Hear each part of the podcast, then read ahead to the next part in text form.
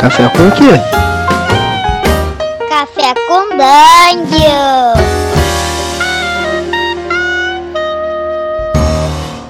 Bom dia, amigos do Regra da Casa. Estamos aqui para mais um Café com Dungeon. Eu sou um meio com muito RPG. Meu nome é Rafael Balbi e hoje eu estou bebendo aqui um cafezinho com gosto de sangue, com gosto de sangue triturado, misturado com carne. A gente vai falar de funil de personagem no DCC, mas a gente vai falar de funil de personagem no DCC no contexto de um Hexcrawl. E o louco que resolveu empreender isso está aqui, é o Cairo Alchemist. Fala aí, cara, bem-vindo. Fala galera, bom dia, bom dia Tony, bom dia Balbi. Eu tô aqui tomando meu cafezinho e hoje a gente vai falar de Hexcrawl e funil no DCC. Exatamente. E também estamos aí com, com o Tertulione. Fala, cara, beleza? E aí, beleza, galera? Eu tô bebendo é, um leitinho com chocolate aqui na minha xícara hexagonal. Pra comemorar esse tema que eu adoro. Vamos nessa. Cara, a gente tem falado bastante de Hexcrawl aqui no podcast, mas de fato a gente nunca pensou num DCC, é, num funil de DCC dentro de um Hexcrawl. A primeira coisa que me, me bate na cabeça é que tem uma certa incongruência na coisa toda. A primeira é que você tá no Hexcrawl, ele é um jogo de paciência, né? É um jogo de recursos que você vai guardando com muita preciosidade aqueles recursos que você tem para usar na hora certa e tentar não, não desligar tudo que você tem de cara. Enquanto o funil do DCC ele me leva sempre para um caminho oposto, que é uma luta desesperada pela vida, gastando o máximo, gastando recursos demais, né, normalmente numa empreitada de uma, de uma vida só, porque você vai perder vários personagens e vai chegar no final com um, um personagem só normalmente, né? Ou seja, para quem não conhece um funil de um funil de DCC, é um jogo que cada personagem, cada jogador começa com cinco personagens ou quatro e costuma terminar com um. E aí esse um personagem de level 0 vira um personagem de nível 1, que é um herói, né? Antes era só bando de, Zé, de pé rapado. Como é, que, como é que você vê essa, essa dicotomia? Como é que funciona essa dicotomia que eu falei aí dentro do teu jogo, Cairo? Eu concordo com, a, com, a, com, com o conflito, né? E era exatamente um receio que eu tinha ao fazer essa proposta mas no, nesse caso ele é uma introdução, né? A ideia foi o seguinte: os jogadores da mesa eles nunca jogaram Hexcrawl nesse grupo presencial. E eu queria apresentar para eles uma proposta de Hexcrawl leve, era um Hexcrawl light, mas já na aventura funil. E eu usei essa, essa ideia porque eu queria usar como gancho a chegada deles até o litoral. E como que eles sairiam dessa vida comum, né, de um fazendeiro, um plantador de nabo, um cara que trabalhava na mina de carvão? Como que eles chegariam até esse ponto que era Salt Marsh? Então eu queria é, é uma aventura, é um, é um livro, um módulo de Dungeons and Dragons quinta edição, mas ele remete a aventuras tradicionais dos primeiros Dungeons and Dragons. E eu queria Greyhawk, né? Oi? Um Greyhawkzão aí. É, em Greyhawk. Aí, e ele conversa muito bem com Tales from the Alma Portal, que também é um Greyhawk.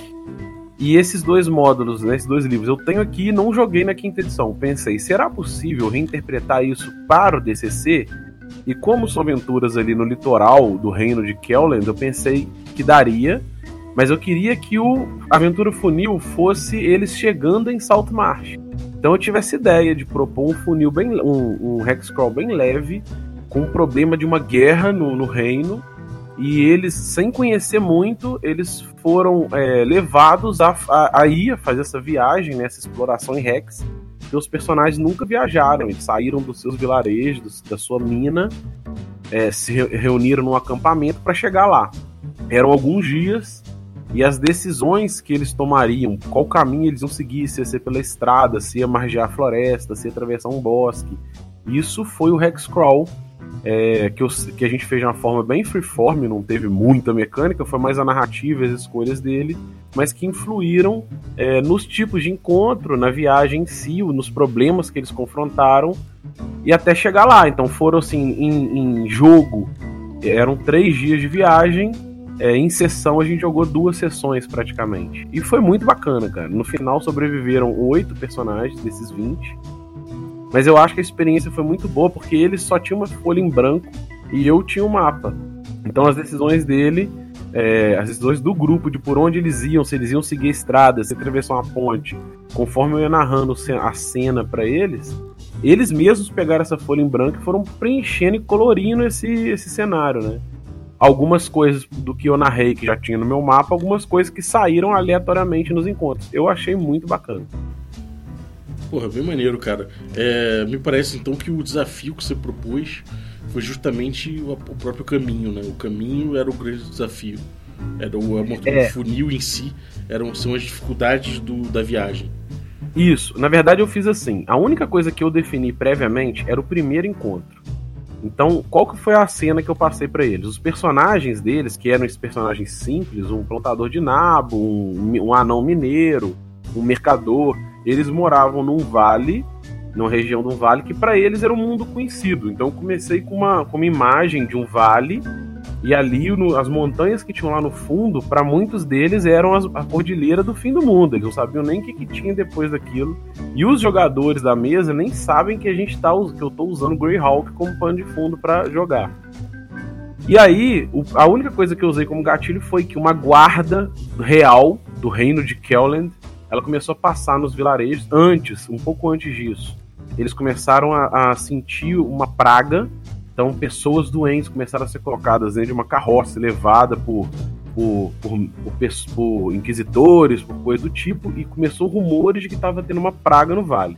Alguns dias depois, passou uma dúzia de soldados reunindo todo mundo, avisando que não tinha mais condição de proteger as fronteiras, o reino estava em guerra por criaturas gigantescas que a gente chamou no jogo de monstrolhos, que era na prática um cíclopes, né?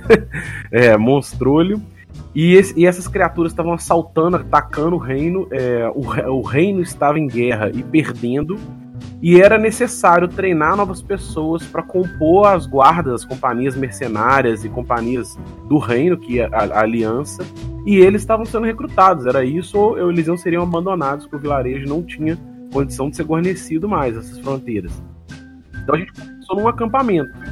Só que nesse acampamento eu, eu, eu, previamente determinei que ia ter um ataque dessas criaturas, desses gigantes. E Mostrando o cartão de visita já. É, chegou passando a, a guaspa. E, e, nesse ataque, eles todos acampados, então tinham dezenas de camponeses ali, dentre eles os 20 personagens deles, cada um controlando quatro, eram cinco jogadores. Nesse ataque, a, os soldados começaram a perder, eles tentaram resistir começaram a morrer. E ali a gente começou o jogo. Nesse primeiro cenário, cada um foi abordando de uma forma. Teve, teve jogador que assumiu que seu personagem foi ajudar os soldados, teve jogador que, que e isso fazia, fazia parte de um desafio porque no, o que eles pegariam no acampamento eram os recursos que eles teriam para o Hexcrawl para chegar até Salto Mar. Então eu defini que se algum personagem assumisse que ele iria fugir para o interior, ia voltar para mina, qualquer coisa do tipo, ele não seria mais contada. O nosso jogo ele era um desafio para chegar no litoral, na cidade de Salto Marche, aonde tinha uma, algumas organizações militares que iriam treinar novos, novos camponeses para ajudar nessa guerra. Então o objetivo era chegar até lá. É, se o cara resolve pegar o personagem saído. É, falou assim: ah, eu vou pegar um cavalo e vou voltar para o meu vilarejo. Aí beleza. Ele pode... Saiu da história mas aquele personagem ele vai virar NPC do, e, do DM, beleza. e aí, cara, essa interação foi muito bacana, porque eles começaram a revistar o acampamento, alguns personagens, né? E aí um pegou uma carroça, por exemplo, com suprimentos para fugir, outros tentaram defender e muitos deles se organizaram para combater um desses gigantes, né, um desses monstros que atacou a cabana onde eles estavam. E ali já morreram quatro ou cinco, se não me engano, cara, de cara. É, o combate é muito mortífero. Muito né? mortal, cara. A galera e o que eu acho tomar... maneiro, o único cara que rolou, o único personagem que tinha um 18, ele tinha um 18 na força e um 16 no luck. Era o único personagem. E ele Caralho. Foi, é, muito, muito foda. E na hora que quatro anõezinhos fizeram uma frente ao gigantão e ele foi por trás, acertou e deu um dano alto, o gigantão empalou ele. Ele foi o primeiro a morrer, cara. Ele foi o primeiro a morrer. e o que eu achei é. legal é que na hora que o jogador viu o melhor personagem dele morrendo na primeira cena, eu senti que ali ele abraçou o espírito da OSR, cara. É, pra quem não sabe, no, no DCC, é, ele pega esse gostinho antigo do D&D e, e o atributo, você rola os seis atributos, 3D6 em ordem, e acabou. Então saem personagens horrorosos com 3 de força, mas também saem personagens com 16, 18 de, de atributo. Então é uma coisa muito da sorte mesmo, né? Agora, É interessante porque no DCC você começa com uma profissão, né, como você falou, e a tua profissão é meio que delimita quais são os seus skills no jogo. Sim. Fora isso, não tem muito skill. Você tem os atributos. Existe o teste de atributo no DCC, uma coisa que, que é normal acontecer. Só que você, se precisar de uma competência que você não tenha, você rola com D10 em vez de rolar com D20. Como é que isso aconteceu é, dentro do Hexcrawl, dentro das dinâmicas clássicas de Hexcrawl, que é encontrar uma cabana para dormir, se localizar, é, caçar, pegar água, é, levantar acampamento. Como, é que, como é que isso funcionou mecanicamente? Como é que você pautou essa, utilizou esse skill system do DCC? Ó, eu a primeira coisa que eu fiz foi assumir muito as ideias dos jogadores muitos casos isso informou o sucesso ou a falha sem precisar de teste. Eu, né, uma, uma vez que deram boas ideias, eu assumi muito disso. Em outros momentos, eu usei de uma forma muito freeform a cadeia de dados. Então, se eram mais personagens trabalhando junto naquela função, que era achar um acampamento, mais dois, três personagens trabalhando juntos, com boas ideias, eu aumentei o dado. Mesmo que nenhum fosse treinado, era tudo D10, mas aí beleza, são três personagens, então rola um D16. Eu comecei a fazer isso, né? Você estimulou flutuei... um tirão, né? É, eu flutuei bem na cadeia de dados, e isso ajudava, porque justificava porque eles se manterem juntos, né? Eles eram todos estrenados, avançando por um território que eles não conheciam, eles não sabiam nem para onde era o litoral. Mas um dos personagens teve uma ideia muito grande de ir na cabana, um dos jogadores teve uma ideia muito boa de um dos seus personagens ir na cabana dos guardas revistar em procura de um mapa. Ele falou, cara, eu preciso de um mapa. E no meio da confusão ele foi sozinho, enfiou na cabana dos guardas e começou a procurar, revistar e ele achou porque já estava pré-informado que eu coloquei que um dos guardas tinha um mapa. E eu dei para ele o mapa que o guarda tinha. Isso ajudou muito a ele ajudar a ele a decidir para onde ir, aonde onde era o litoral. Ele tinha algumas anotações que as estradas eram extremamente perigosas na guerra. Então o que, que eu fiz? Eu arbitrei que os encontros aleatórios eles seriam sempre um no dado. Mas se fosse pela estrada, eles não sabiam isso não. Mas se fosse pela estrada, eu rolaria sempre um D3 a cada Rex. Se fosse Caralho. pelos bosques, eu rolaria um D6.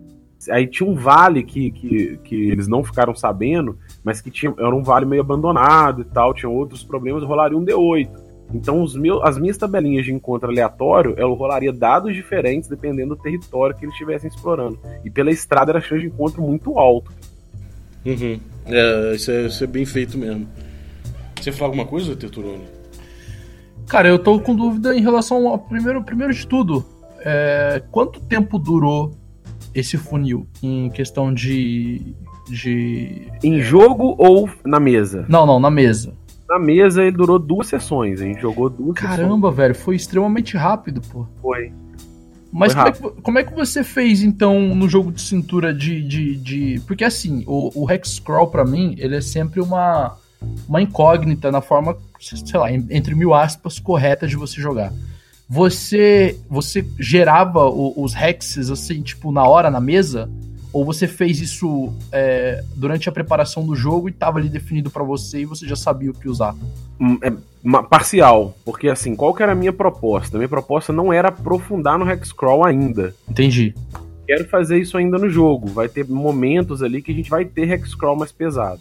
Mas como o grupo não conhecia nada de Hexcrawl, nenhum jogador, porque quando eu, mestrei Hexcrawl na quinta edição, era online, era outro grupo, eu queria que eles tivessem um primeiro contato dessa experiência, de não saber para onde ir, ter uma folha em branco, começar a ter ideias em direção à geografia, né, à natureza que eles têm em volta.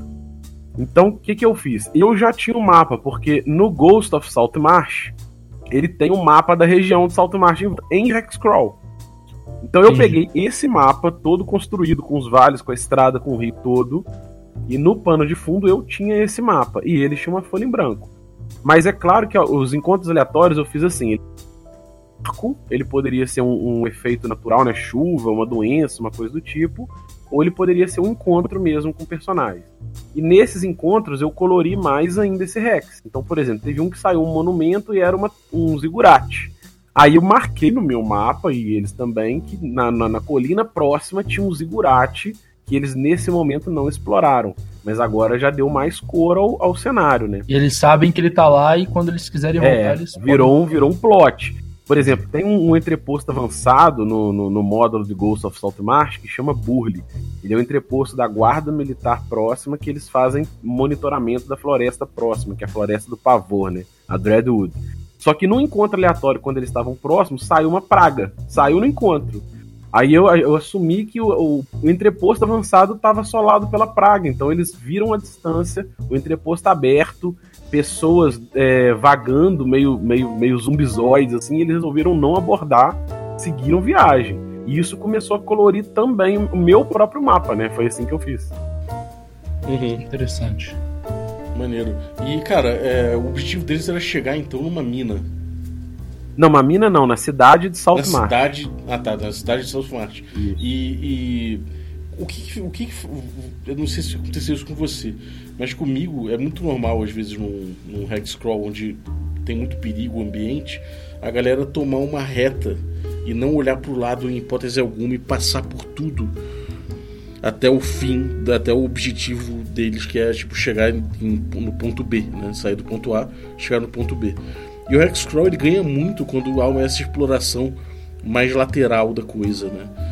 Você sentiu isso? Você sentiu que eles foram muito do ponto A ao ponto B, como se fosse um, um railroad? Ou você sentiu que eles, eles a, a, é, aproveitaram bastante o potencial sandbox do Hexcrawl? Não, eu senti que, ah, é assim, como eles eram personagens muito fracos e, e eles queriam muito chegar no litoral, eles evitaram todos, assim, praticamente todos os problemas paralelos então, por exemplo, esse Zigurate. Esse Zigurate, o que, que eu tinha pensado na hora que saiu o Zigurate? É, aquele negócio se, se prepare para o improviso, né? Eu tinha alguns módulos do, do DCC, eu tinha algumas aventuras funil nível zero na minha mão. Então, por exemplo, saiu o Zigurate. Cara, se eles fossem lá explorar, eu pegaria uma, um, uma dungeon dessas da aventura funil e seria o Zigurate, entendeu? Eu faria uhum. assim. Então, Pegaria um Sailors do Starless Sea e botaria ali. Por exemplo, seria ele. Eu tinha algum, eu levei, eu tinha, eu tinha o do livro mesmo, do próprio livro, e tem uns dois do kit que eu comprei é, do DCC, eu já tinha na minha mão impresso. Então eu falei, bom, é, se eles forem explorar os Igurati, se sair uma, uma mina, alguma coisa, eu tenho uma aventura funil na minha mão, vai virar isso aqui.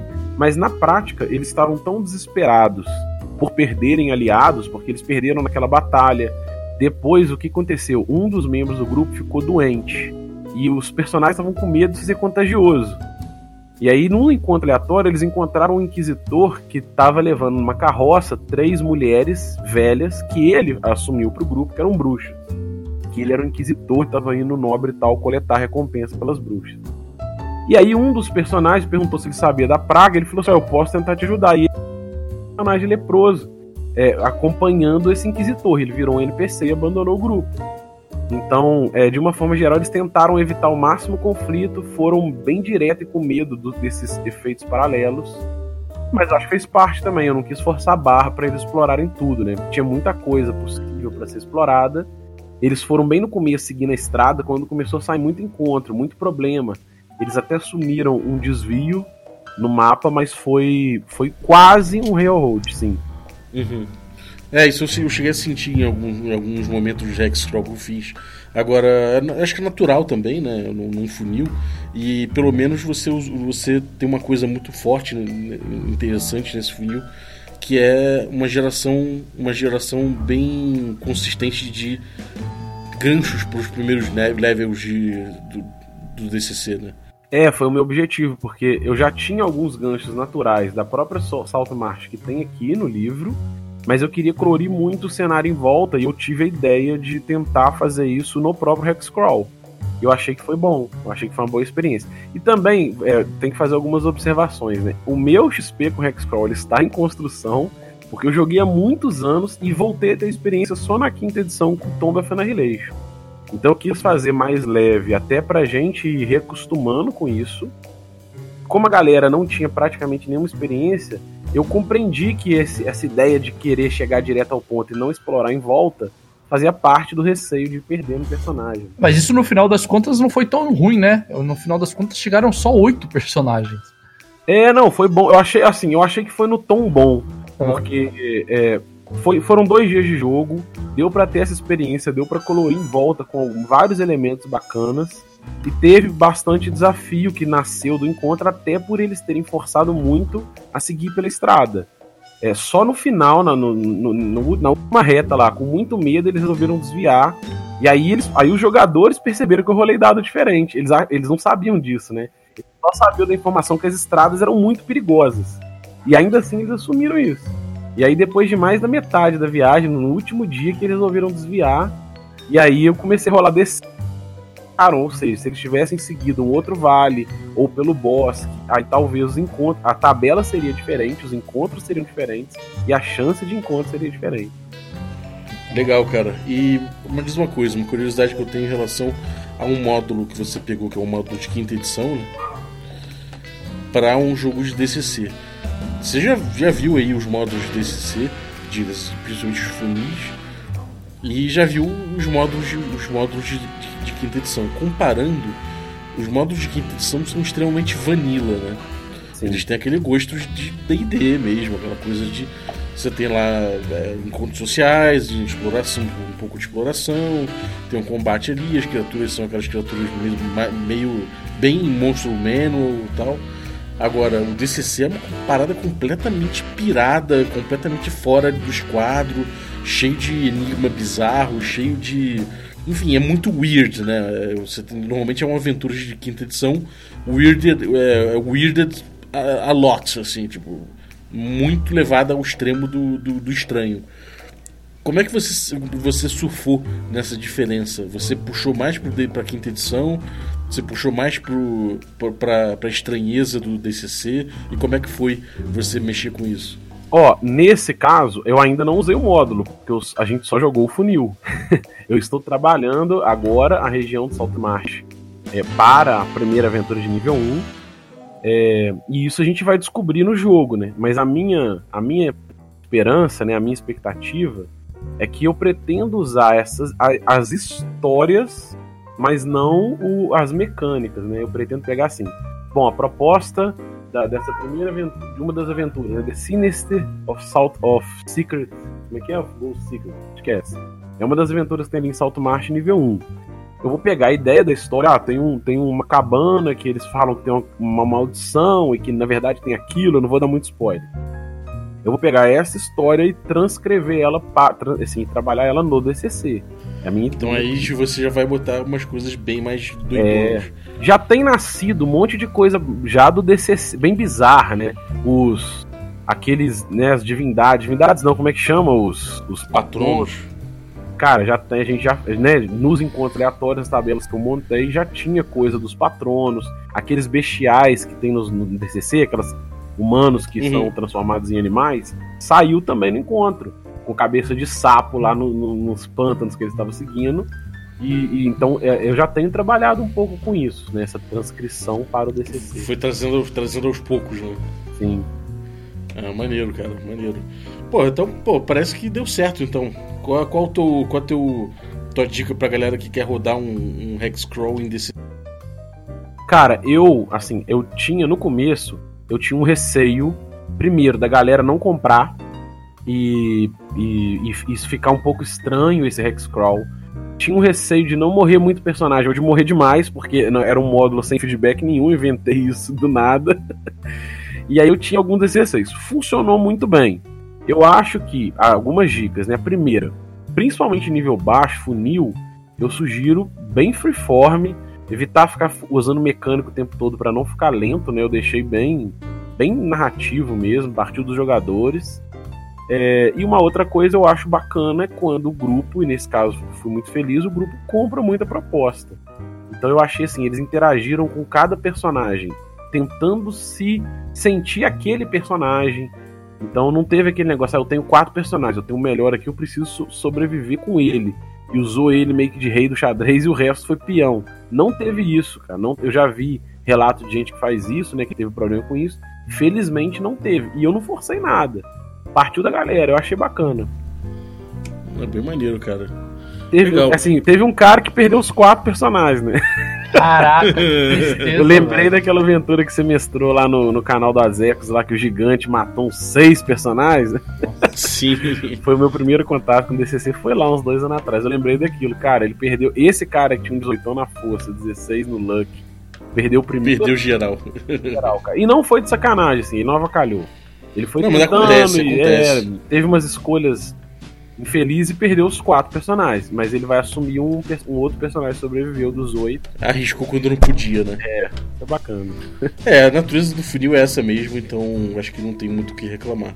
A gente agora tá tentando, é, fora de, de, de internet mesmo, tô, tô com um grupo com, com Carlitos, com Bacinello, uma outra galera, a gente tá jogando DCC é, cam- campanha, né? E a gente tá tentando é, ver como é que já, desde sempre, a gente já tá dizendo que vai ser uma campanha, já tá meio que combinado de que vai ser uma campanha, então a gente tá vendo como é que é a diferença de um jogo de funil quando a galera sabe que é bom guardar personagem, sabe?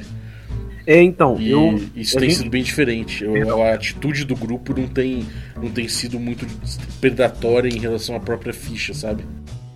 É, então, eu quando eu tava vendo, né, lendo no, no Facebook, lendo no, no coisas sobre o DCC, como é que são os jogos, eu reparei que quando se joga só um módulo, meio que assim, one shot, ou vamos jogar só um módulozinho de DCC, eu senti nos relatos que a galera, é, tipo assim, queima sorte a rodo. O objetivo é chegar no final daquele, daquele módulo ali pronto. E quando a gente propôs, desde o começo eu propus que a ideia era ir construindo uma campanha, porque a galera já tem esse costume, eu senti que, por exemplo, a galera praticamente não gastou sorte, cara. Eu senti que a galera tá sendo bem mais safe, assim. É, isso é engraçado, porque o, o- a sorte no DCC, você gasta um ponto de sorte e ganha mais um em rolagem. Normalmente ela, ela, ela é usada, como você falou, a, a, a torto e direito, né? A galera gasta sorte pra caralho e sai gastando porque fala, bom, eu, só tenho um funil aqui pra passar, se eu passar do funil, beleza, então vamos gastar essa sorte mesmo. É, mas quando você tá numa perspectiva de campanha, a galera usa menos. E às vezes esquece até de usar em momentos em que salvaria o próprio personagem, né? Sim, foi exatamente o que aconteceu. Porque um dos personagens estava doente, ele, ele pegou essa praga, um dos que pegou a praga, e quando ele foi fazer um teste lá doente, ele falhou por dois ou três e ele não usou a sorte. Ele falhou, morreu. Eu não lembrei de dar a dica, ele também não lembrou. Carimbamos, a gente fez o carimbo, né? Carimbamos a ficha e tudo. Depois de um tempo, alguém falou assim: Porra, você podia ter usado a sorte. É, aí, aí já. Aí já. Inês já era morta, né? É, já era, não usou a sorte. É, muito bom. Então parece que no final das contas, o.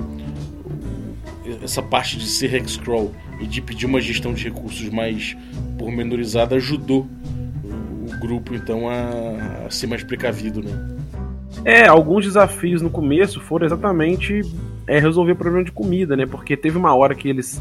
que saiu o encontro em que eles precisavam atravessar o rio, porque eles queriam evitar o encontro que saiu. Que eram. É, tava vindo um grupo de frente, à distância que eles viram no vale, eles não queriam encontrar, queriam enfiar no bosque, mas tinha um rio. E para atravessar esse rio, eles tiveram que abandonar a carroça cheia de suprimento que eles trouxeram daquele acampamento. E ali os recursos deles ficaram mais baixos, porque eles atravessaram um rio a nado, conseguiram levar muito pouco. E ali o próximo desafio que ativou automático foi, ao evitar aquele encontro, eles passaram a ter a ter que buscar comida e começaram a explorar a região em volta em busca disso. Eu achei bem bacana, assim. Foram vários gatilhos de gatilhos que alimentaram o jogo de uma forma bem legal. É maneiro, cara. Então, porra, é, valeu, cara, pelo teu relato aí. É, eu fiquei curioso quando você falou que tava fazendo isso. Fiquei curioso e mais ainda de saber que, era um módulo de Greyhawk. Mas parece que rodou bem, rodou suave, foi uma boa, uma boa experiência, né? Foi, eu fiquei muito satisfeito também. Eu estava curioso para saber se a galera ia comprar, se ia funcionar. Eu não tenho certeza se funcionaria sempre, mas eu fiquei até com a ideia de repente de tentar fazer um zine disso aí pra gente compartilhar e ter essa opção, né, cara? Ah, e como é que tá aí? Você tem colocado alguma coisa, tem, tem feito relato em algum lugar? Como é que tá o teu canal? Pois é, lá é, no canal o DM Kiral, eu tenho feito relato dessa campanha lá. Quando eu comecei, quando eu assumi com o grupo que a gente ia jogar a campanha de DCC, eu resolvi abrir lá o Guia Kiral para DCC, que é onde eu tô ganhando XP com DCC e eu uso também para fazer alguns relatos da campanha. Então essa essa aventura funil, eu fiz um relato lá. O carimbo que a gente não tinha E aí alguém deu ideia, pô, você pode fazer, mandar fazer o carimbo, é relativamente barato. Eu mandei fazer, fiz um vídeo unboxing lá no canal, contando a ideia, né, de ter o carimbo do DCC para carimbar a ficha. Essa ideia de carimbo meu... é muito maneira, cara. Muito maneira, cara, e é muito barata, tipo, se você for em qualquer casinha de carimbo aí próxima e encomendar, fazem. manda imagem, é 10 reais, cara. É, o carimbo é barato. E, e o dado também, que é difícil de assim, contei como é que eu trouxe. Então é mais ou menos isso, a ideia é ir trazendo atualizações da campanha e dos bastidores dela, bem como do DCC como um todo, da OCR como um todo. Tô bem satisfeito. Pô, é foda. Bem maneiro, cara. Então, obrigado pelo teu relato. É, algum recadinho? Joguem DCC, joguem OSR, que é muito bacana. e você, Gus, algum recadinho aí? Ah, cara, eu acho que o pessoal que escutou esse episódio poderia muito bem testar, né? Fazer um, um funil em formato Hexcrawl e mandar pra gente aí nos comentários o resultado dessa brincadeira, né? Eu particularmente gostei, eu gostei muito de, tá, de ter ouvido o relato do Carol. Eu nunca tinha imaginado, né? Nunca tinha parado para pensar em juntar essas, esses dois elementos, essas duas coisas. E eu fiquei curioso de tentar, cara talvez eu, eu tente fazer e depois a gente pode trocar uma ideia aí do que rolou também. Acho que seria interessante. Cara, e sabe o que, que eu achei maneiro que você falou aí? Porque quando eu comecei a reparar os módulos, tudo no DCC, o próprio nome dele é Dungeon Crawl, né? Então tudo no DCC normalmente te leva à exploração de dungeon, seja uma ruína, uma caverna, uma mina. Uhum. Nível zero também. Então eu fiquei com receio de fazer ele aberto e, e não funcionar bem, porque quando, quando tá dentro da dungeon fechado, o DM tem, o juiz no DCC, né, ele tem mais controle do que tá acontecendo em volta. E num sistema aberto fica muito mais sandbox, né? Eu fiquei com esse receio, é mas funcionou, cara. Quando, quando assim, é o que a galera comprou, foi o que eu falei. Quando a gente combinou de que o objetivo maior era tentar chegar no litoral, é, eu acho que isso também deu um norte. Eu não obriguei, mas eu conversei na boa. Falei, olha, uma das propostas é essa. Aí então no jogo a galera comprou isso muito bem. E eles discutiram entre eles para onde é o litoral, o litoral que vai nos salvar. Eles usaram essa informação como receio dos personagens de ficarem ali no meio dessa guerra, dessa praga sem rumo. Então eles usaram a ideia de ir a Saltmarsh como uma tentativa de salvação, né? Isso foi bacana também. Porra, bem foda. Maneiro, cara. Então, pô, valeu aí pela tua participação. E você que ficou ouvindo a gente até, até aqui e gosta de um old school. Hoje, segunda-feira, estreia no nosso YouTube um clipezinho aí do D&D Maroto. Só pra dar um gostinho, porque quarta-feira estreia, né? Então, essa segunda-feira agora, a gente vai ter um gostinho no YouTube aí do nosso do nosso D&D Moleque. E também vai ter uma live... É hoje, segunda-feira, né? Vai ter uma live lá no nosso Instagram, em que eu vou falar do projeto um pouco com quem estiver online também. Então, se você quer fazer perguntas sobre o DD Moleque, sobre o que é o DD BX, ou sobre o que é o Labyrinth Lord que a gente usou para jogar, ou sobre o módulo que a gente usou, que é o, o Lost City ou qualquer outro módulo dessa linha aí do D&D antigo, se quiser trocar um papo a respeito disso, a forma de mestrar, como é que joga esse RPG old school, pode colar lá no Instagram. Vai ser às 19 horas. Eu vou fazer essa live lá e ficar trocando uma ideia com, com a galera que pintar. Então cola lá instagram.com barra regra da casa. E fica de olho no YouTube também, youtube.com barra regra da casa, que vai sair o clipe por lá. Beleza? Então, até a próxima. Valeu, até a galera. Próxima.